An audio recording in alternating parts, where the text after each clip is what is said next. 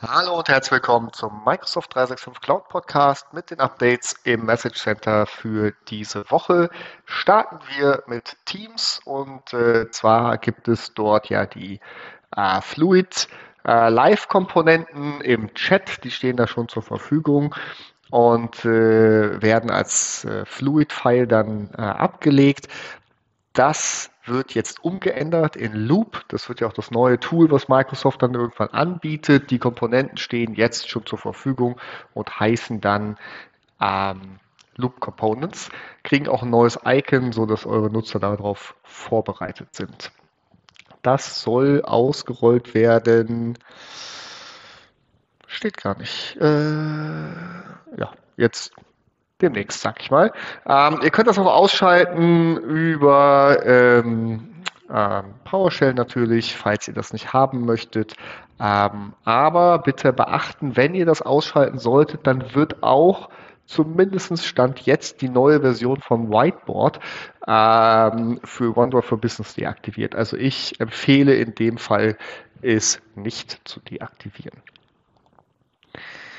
Dann gibt es ähm, Änderungen im Präsentiermodus für, ähm, äh, für Teams. Wenn man also etwas präsentiert und sich auch noch gleichzeitig äh, einblendet, äh, kann man sich überlegen, auf welcher Seite man jetzt steht äh, im Reporter-Modus und auch die Größe ähm, äh, anpassen. Das soll Anfang April im Standard-Release für Teams ausrollen. Wer in seinem Team hm, Text verwendet, der kann ja eigene Gruppen bilden äh, mit verschiedenen äh, Tags, äh, zum Beispiel um eigene, äh, um Projektteams ähm, oder Subteams dann zu gruppieren und die gezielt anzusprechen. Wenn äh, man bisher ein äh, Tag gelöscht hat, dann war es halt weg und man musste das Ganze nochmal neu machen. Ähm, das ist, wird jetzt ab ähm, April bis Juni, also über einen langen Zeitraum geändert, so dass man auch dort ein Lifecycle ähnlich dem der Teams Channels hat. Man hat also 30 Tage Zeit, das wieder zu restoren und äh, dann werden die Tags wieder zurückgesetzt.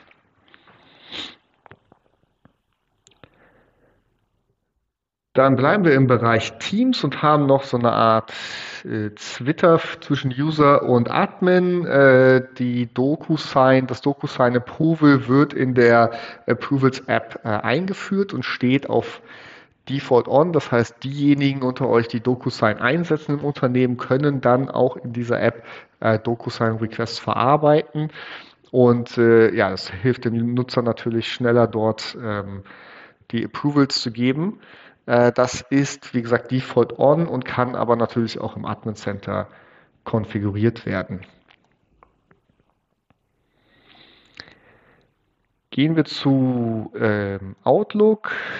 Dort äh, gibt es jetzt Accessibility Mail Tipps. Das heißt, es wird ähm, darauf geachtet, äh, nicht nur auf die Rechtschreibung, sondern auch können so Mails vorgelesen werden.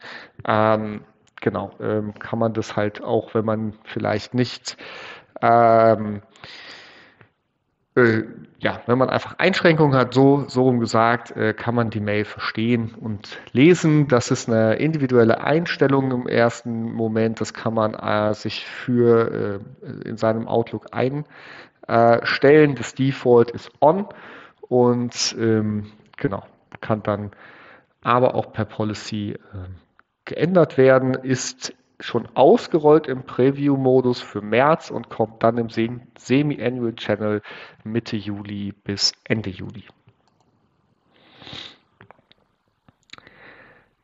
Dazu passt, dass es den äh, Immersive Reader für Outlook Desktop äh, auch dann gibt. Gleiches ist ausgerollt fürs Preview, kommt im Semi-Annual Channel und äh, ermöglicht euch, äh, E-Mails zum Beispiel vorlesen zu lassen, so wie man das auch aus Word bisher kennt.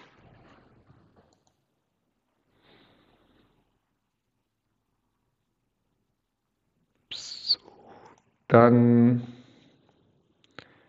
war es das, glaube ich. Genau, das waren die, die wichtigsten Änderungen, die eure User direkt betreffen. Jetzt haben wir noch wieder ein Twitter und zwar äh, auf der Seite office.com slash apps habt ihr ja alle Apps zur Verfügung, auch die aus Dynamics, Power Apps und äh, Azure AD.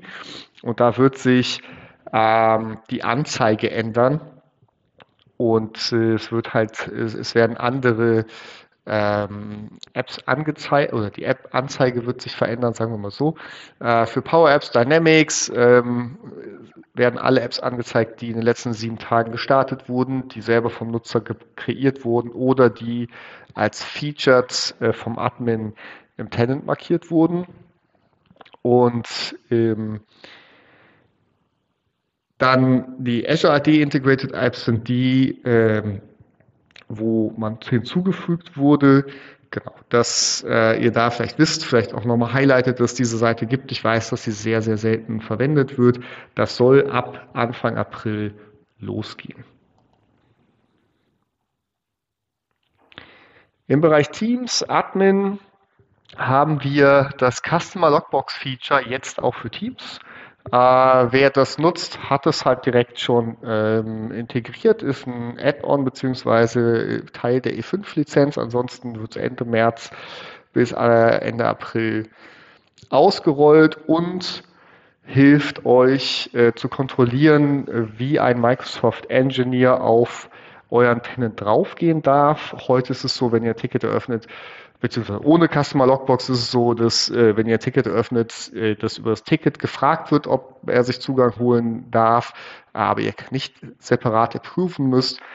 Mit der Customer Logbox äh, liegt das in eurem Ermessen. Das heißt, der Engineer äh, stellt einen Request in eurer Customer Logbox und ihr müsst aktiv approven, dass ähm, die Rechte vergeben werden. Das soll ausrollen, hat schon gesagt, Ende März bis Ende April.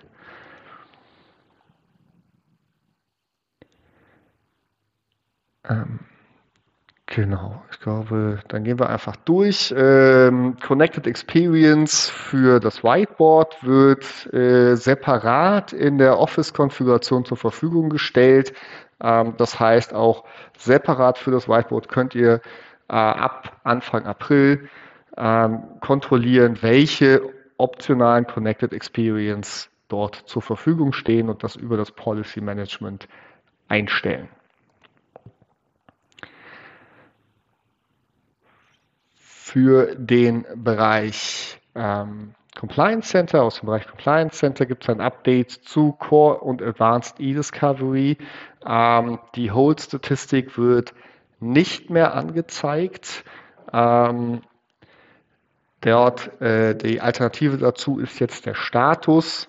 Ähm, ja, das ist einfach ein Update, das an, an diejenigen, die mit eDiscovery arbeiten, weitergegeben sollte, damit man dort nicht äh, danach sucht und ähm, die vermisst. Das soll Ende April bis Anfang Mai ausgeschaltet werden, also eine Vorabmeldung. Ein wichtiges Update zu Exchange Online. Dort wird die Time to Live TTL für die MX Records ähm, ja, angepasst. Es kann bis zu äh, sechs Stunden hoch geschaltet werden. Das, ähm, die Empfehlung ist allerdings, das auf eine Stunde ähm, zu lassen. Wenn euer Wert höher eingestellt wird, kann es zu Problemen kommen. Und Microsoft empfiehlt hier dringend, wenn ihr selber eure DNS-Records managt oder aber auch einen Provider dafür habt, das zu checken und sicherzustellen, dass es nicht höher als äh, die sechs Stunden sind, also 21.600 Sekunden, weil das ist wichtig, der Angabe ist in Sekunden. Genau, also prüft es bitte. Äh, Zeit dafür, das umzusetzen, ist bis zum 2. Mai. Danach werden, ähm, ja, genau, danach kann es dann halt zu diesen Problemen kommen.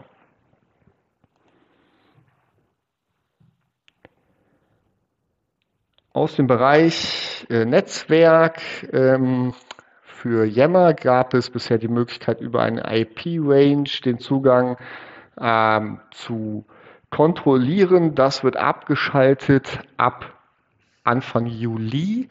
Äh, das heißt, habt ihr ein paar äh, Tage Zeit, äh, das noch vorzubereiten. Und äh, ja, die Empfehlung ist natürlich, Azure Conditional Access Policies zu nutzen, um zu kontrollieren, wer welche Applikation von wo aus nutzen darf.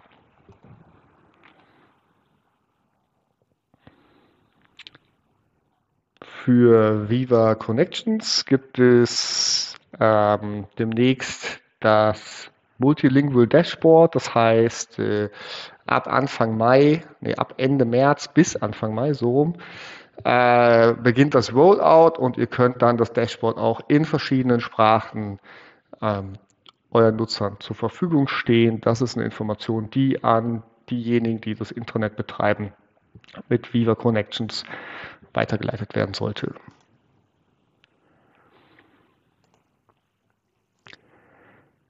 Für diejenigen, die äh, Information Protection aktiv nutzen mit dem Content Explorer und den DLP Alerts, äh, dort besteht jetzt die Möglichkeit, False Positive Meldungen an ähm, Microsoft zu melden, um natürlich den Algorithmus im Hintergrund äh, zu, zu verbessern.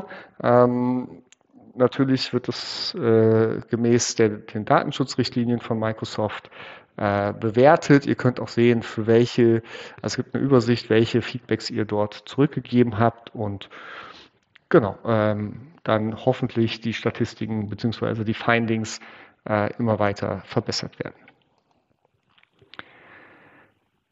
Das letzte Jahr angekündigte Privacy Management auf der Ignite, wo es darum geht, äh, Subject Right Requests oder auch den, den Risk-Übersicht für euer Tenant zu haben, ähm, wird umbenannt. Das ist auch schon was, was her, äh, dass es announced wurde. Das heißt jetzt äh, Microsoft Priva. Und äh, Microsoft zieht hier auch die Lizenzen nach. Das heißt, äh, die Lizenzen werden jetzt auch von Privacy Management auf äh, Priva umgestellt, so dass ihr das äh, anders ansteuert. Äh, bitte sofern ihr das über äh, den Namen kontrolliert. Für diejenigen, die die Suche mit äh, oder die weitere Ressourcen, Konnektoren für den Graph für die Suche zur Verfügung stellen, äh, da gibt es eine, ähm, ein Update, dass das äh, Connection Limit äh, hochgesetzt wird, ein höherer äh, Durchsatz für die Konnektoren. Das heißt, wenn ihr da Performance-Probleme in der Vergangenheit hattet, ähm, könnten die ähm, damit behoben werden. Das soll ab Ende März in den Tenants zur Verfügung stehen.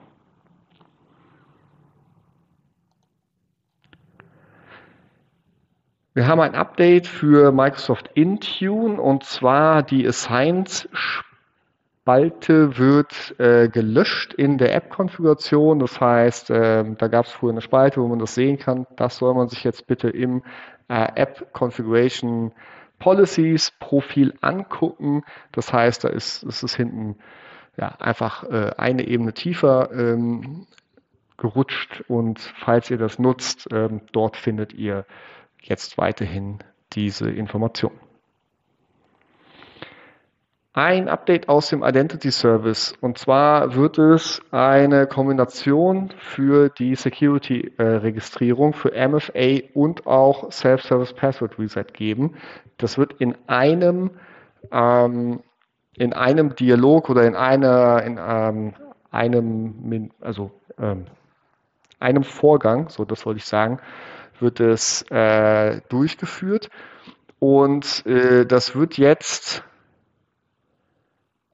Anfang Oktober wird das äh, beginnen, dass diese zwei Sachen zusammen ähm, ausgerollt werden. Wenn ihr eins von beiden nicht möchtet, MFA oder ähm, Self-Service Password Reset, dann guckt hier bitte in ähm, die Doku, damit ihr wisst, wie ihr das äh, ändern könnt. Im Minimum ähm, sehe ich ein Update für die Dokumentation eurer Nutzer, wie sie sich denn ähm, in den Dialogen verhalten müssen und welche Informationen gefordert werden. Das Rollout ist Default On und ähm, genau deswegen müsst ihr bis zum 30. September reagieren, ansonsten könnte es euren Tenant treffen. Und final gibt es noch ein Update aus dem Power Platform Admin Center. Ähm, hier äh, wird es äh, weitere User-Informationen geben äh, mit, mit weiteren äh, Möglichkeiten, auch äh, Listen ähm, zu sehen über Lizenzen, Disabled User ähm, und mehr. Äh, das wird ab das wurde schon zur Verfügung gestellt. ab dem 22. März bis zum 31. März wird das ausgerollt. Das heißt, ihr habt äh, noch mehr Möglichkeiten zu sehen, was eure User in der Power-Plattform ähm, machen und wie der Status dazu ist. Ich bedanke mich diese Woche äh, für euer Zuhören und freue mich aufs nächste Mal.